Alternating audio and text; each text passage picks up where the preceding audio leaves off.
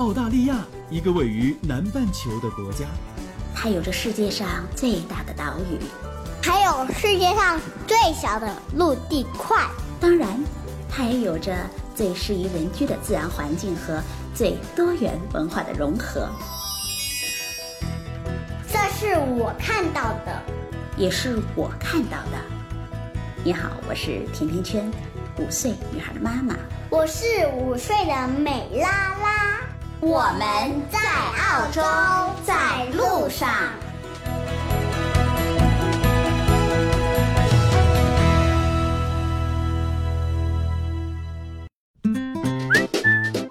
大家好，甜甜圈在澳大利亚悉尼向你们问好。车子外面是世界，车子里边是个家。有一种旅行叫开着房车带着娃。在澳洲，房车自驾是再普通不过的旅行方式了，或者说这是一种全民都爱的休闲方式。全澳洲有几千个房车营地可以供你任意的选择，所以到了澳洲来，不体验一次房车自驾旅行，没有住过一晚营地的话，那你可算是白来了。房车旅行就像带着一个可移动的家，旅行和生活结合在一块儿，行在路上，乐在其中，速度完全自己来控制，想停就停，想走就走。你可以住在风景里，每天清晨送走睡神的不是闹钟，而是来自营地里绿荫丛中的莺歌燕语，或者是密林深处的流水匆匆，又或者是门前随风摇曳的露珠。我想，这就是每一次房车生活的最真实的写照了。在澳洲的汽车行业当中，房车现在已经成为连续多年销量增长最快的汽车类型了。最新的人口普查结果啊，就显示，典型的澳洲人有房车，有存款。不少已经退休的夫妇啊，他们会卖掉自己的房子，然后住在房车里周游世界。尽管也许大多数的国人们还没有尝试过驾驶房车出游，但是你知道吗？第一辆房车的出现，距离现在已经是超过一百年的历史了。据说房车最早起源于吉普赛人的移动篷车。一八一零年左右，法国出现了带篷马车，后来随着大篷车马戏团的出现，以车为家的形式在欧洲流传开来，成为了一种旅行方式。早期的房车就从这儿开始了。到了二十世纪，美国人越发向往着诗和远方的田野，但是又舍不下老婆孩子热炕头，于是第一辆房车出现了。一九零九年，房车杂志上发表了第一个进行房车之旅的家庭，而且啊，连阳台都有。虽然那时候交通不方便，连加油站都很少，不过真的没有什么能够阻挡人们对于自由的向往。后来，发动机的出现释放了房车的巨大潜能。在第一次世界大战之后，美国人把帐篷、床铺、炊具通通搬到了家用轿车上，开始了露营岁月。但是，早期的房车先驱们在穿越美洲大陆的时候，常常是露宿在路边，吃的是用汽油炉加热的罐装食品，喝的是凉水。到了一九二八年，极爱野营和钓鱼的药业公司的老板啊，舍尔曼在一次大篷车露营体验后，感到极度的不爽。那为什么呢？他觉得房车有点难搞，让他在孩子们面前跌份儿了。那这一不爽啊，就出大事儿了。他开始自己设计，并且着手建造那种不需要到达营地就能够打开的大篷车。于是。第一条有能力制造有盖式的拖车的生产线出现了，随后房车开始进入了美国、欧洲和澳洲的中产家庭。近几十年来，房车自驾游越来越开始普及了。那国庆之后啊，不少朋友们又开始规划春节假期到澳洲的旅行了。那今天我就和大伙儿聊聊，在澳洲怎么样进行房车游。非常高兴再一次的邀请到了旅游达人、澳洲 Great Junior 的创始人 Leo 做客甜甜圈，分享如何一车在手玩转澳洲。Leo 你好，好久不见了，距离上一次见面已经有一个多月的时间了。哎，你好，甜甜圈。听说你又去房车自驾了啊？是的。呃，因为前段时间呢，有几个朋友过来，他们也是喜欢出去旅游的，所以我带他们沿着东海岸租了一辆房车，去体会了一下壮丽的海景。所以今天呢，这一期的主题啊，我就特地邀请你来给大家分享关于澳洲房车游的主题。在澳洲，呃，我觉得开着房车出去是一个非常流行的事儿，因为普通的澳洲人的家庭，他们也经常会在节假日用房车带着孩子一起去做这种长途的旅行。你知不知道为什么澳洲会这么的流行房车游？就说房车呢，它最早的起源，应该来说可能起源于吉普赛人的一种生活方式，开着车。带着全副家当四处流浪，它是属于一种比较呃休闲的方式。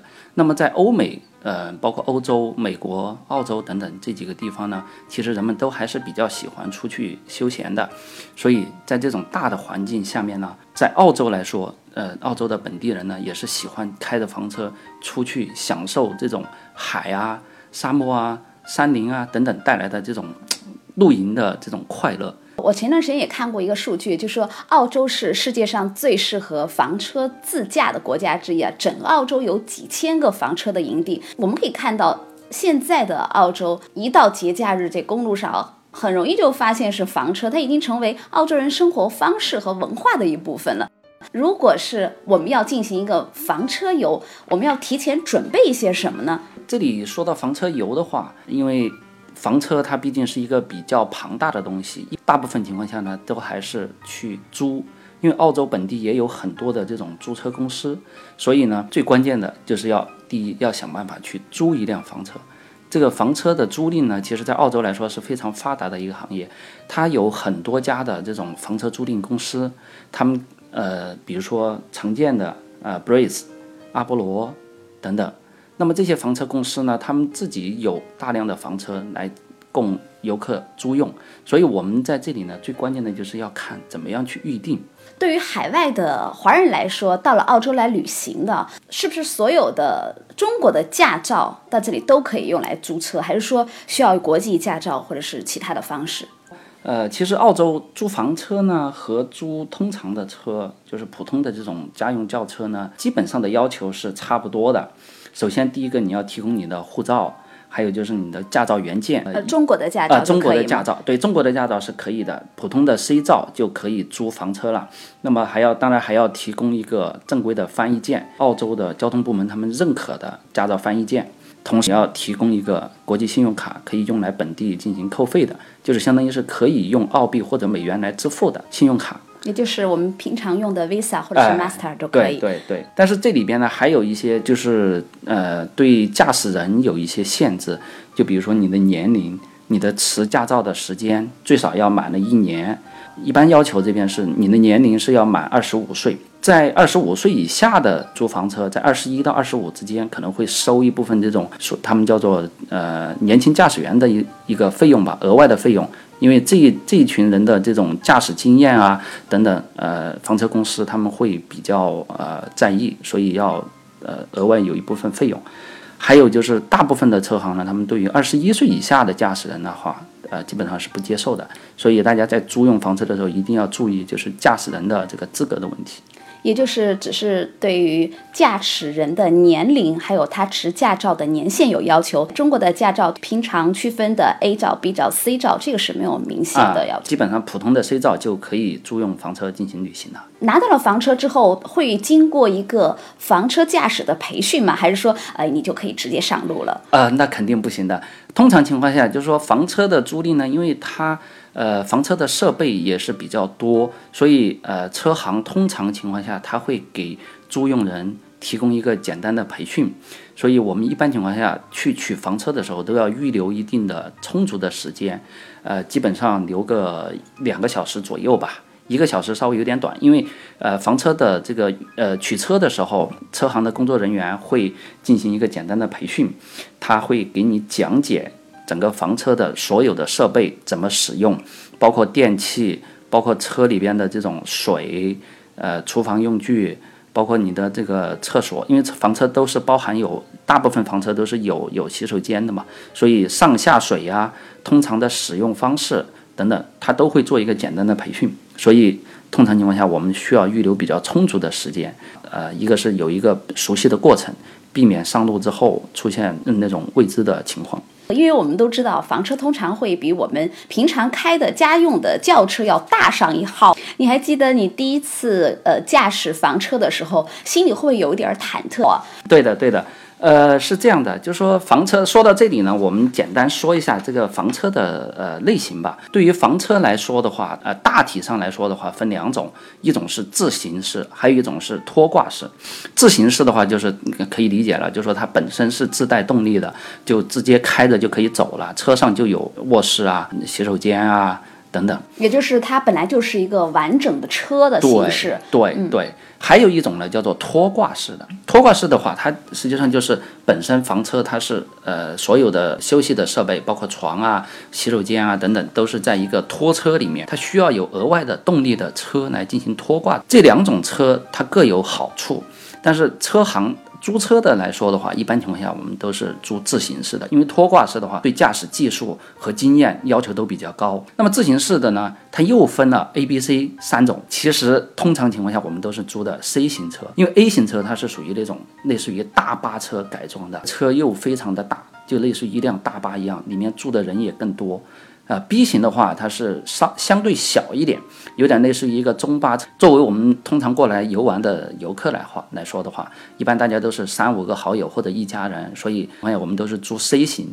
C 型呢，车身呢比较大，一般情况下可能有七到八米长，高的话高的有三点五米左右了，宽度基本上也都在两点五米左右。所以它的车身各方面来说的话，和我们通常驾驶家用轿车来说会有一些不同，比如说转弯半径啊，如果我们在呃，国内或者在其他地方，通常是驾驶这种小型轿车的话，租到 C 型的房车之后，一定要是非常小心的，先有一个熟悉的过程，一定要特别在意车的宽高。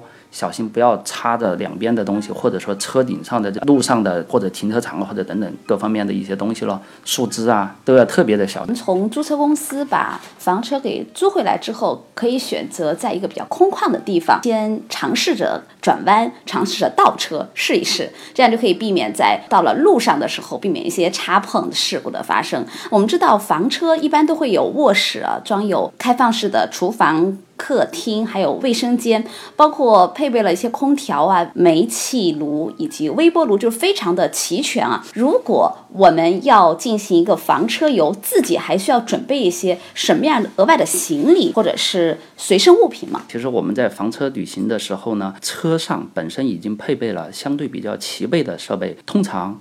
比如说床啊、被子啊、被单啊等等，车行都会提供，他们也都会定期的更换。你每一次租车都是拿到的，都是干净的，所以，呃，一般情况下。被子啊，等等这些就可以不用带了。如果有的朋友就是可能比较在意个人卫生的，有洁癖的朋友，可以自己带一套这种被单啊，床上对床上用品。然后甚至有的还可能会呃，可以考虑带一个睡袋之类的东西。当然这些呢，就是看个人的喜好了。通常情况下，其其他的比如说锅碗瓢盆基本上是不用带的。但是因为澳洲呢，它是属于一个西方国家嘛，所以它的饮食习惯包括餐具和我们。大部分呃国内来的朋友都会有一些差异，有的时候用他们的这种炊具或者说是用他们的餐具来吃饭的时候，相对会会有一些困难。所以呢，呃，可以考虑带一个，比如说带一个电磁炉，然后再带一个那种适合电磁炉做的平底锅，可以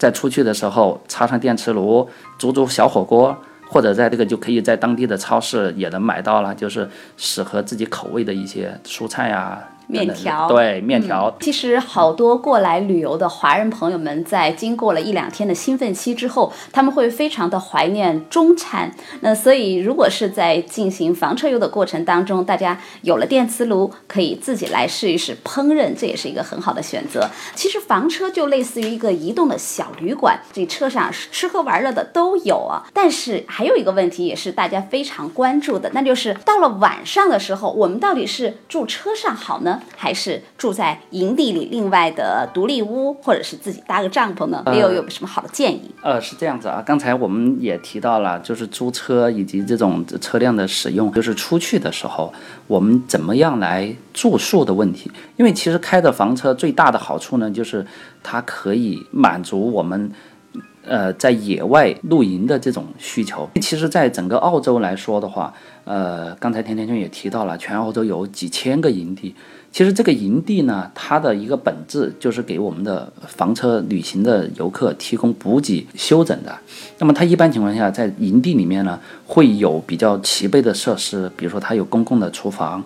有洗衣房、卫生间、游泳池，呃，给小孩子玩的这种娱乐场所。房车营地里面，它有两种形式的这种住宿，一种呢就是叫做 set，专门给房车来停靠过夜的，就相当于是一个车位。哎，对，就是一个车位。这个车位呢，它提供了呃房车充电的充电桩、排水的呃下水道、接水、补充水源的水管等等。还有一种方式呢，就叫叫做 cabin，但实际上就是刚才甜甜圈提到的，呃，类似于这种。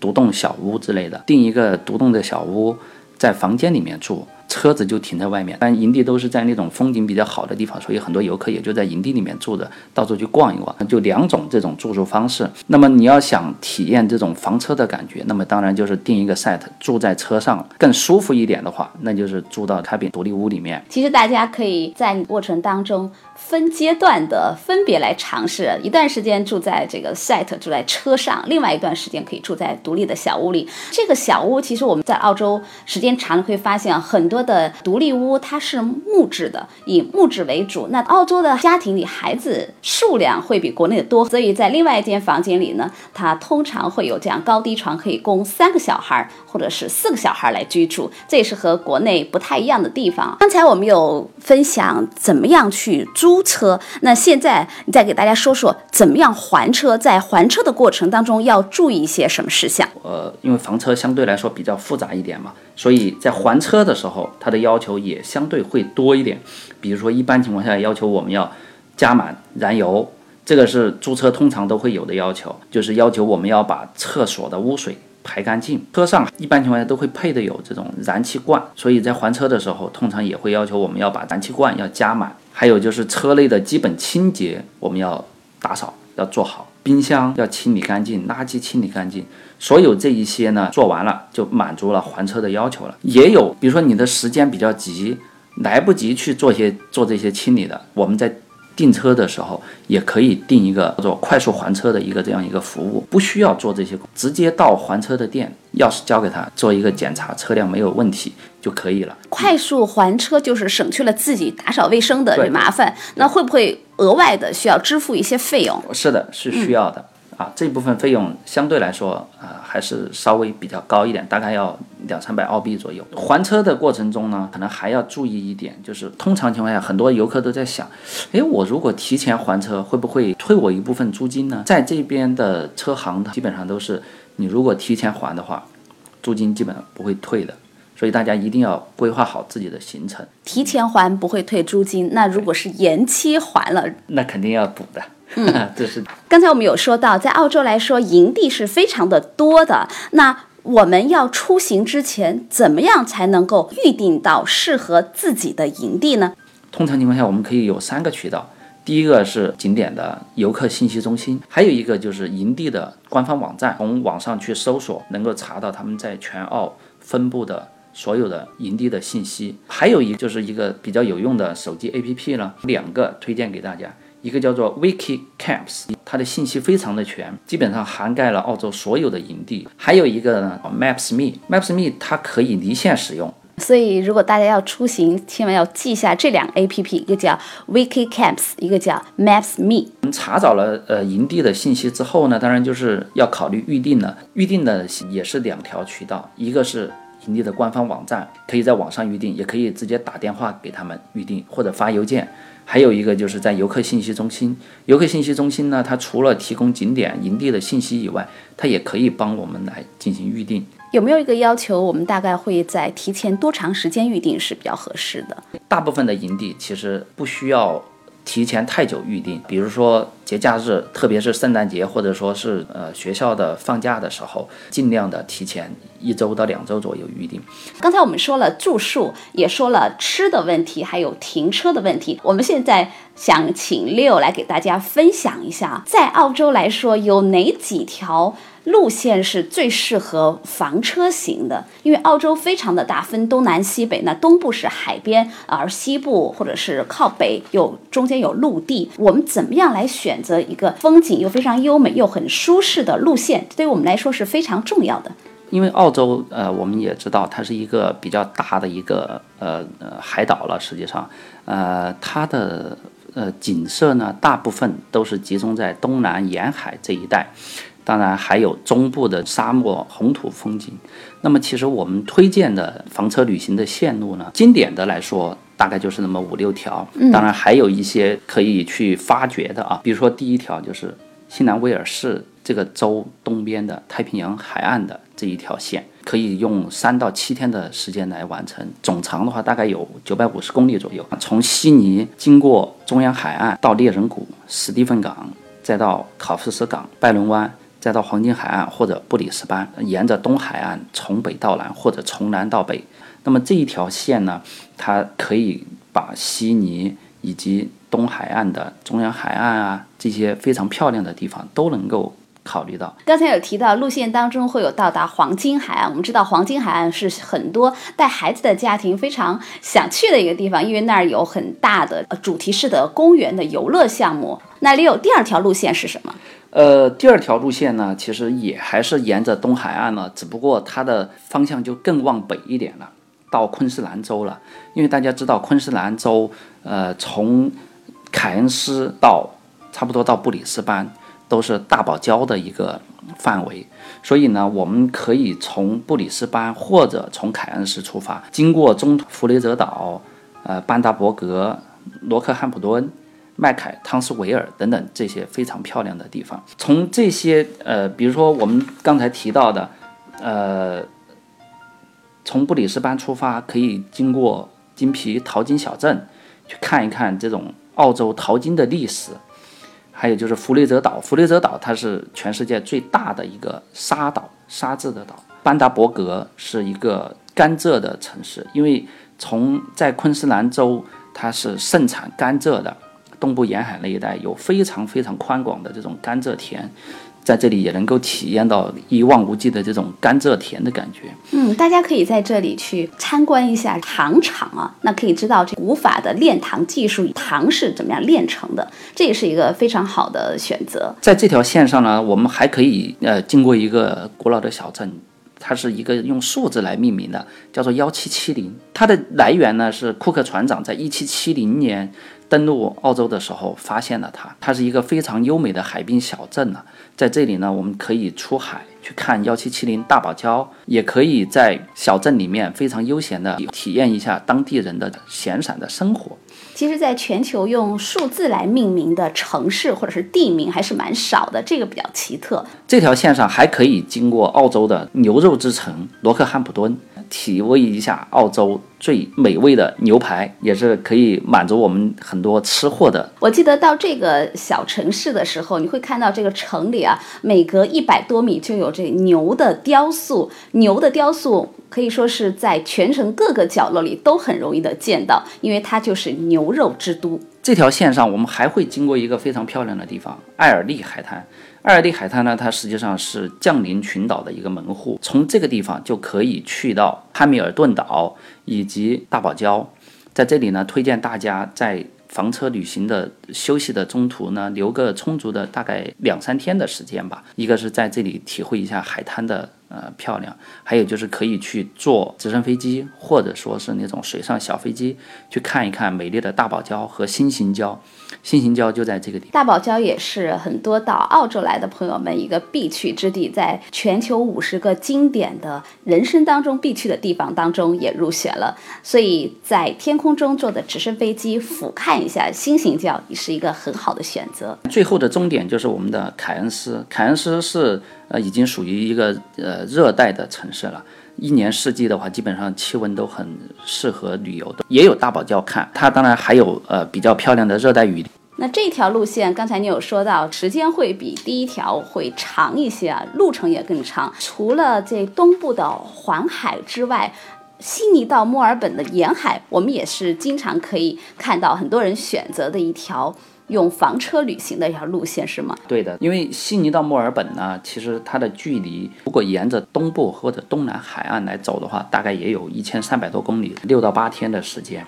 这条线上呢，也是有非常漂亮的海景。从悉尼出发，沿着这个蓝色海洋路一直南行，经过迷人的海牙桥，到卧龙岗，再欣赏一下海上喷泉，一直往南，还会非常漂亮的杰维斯湾。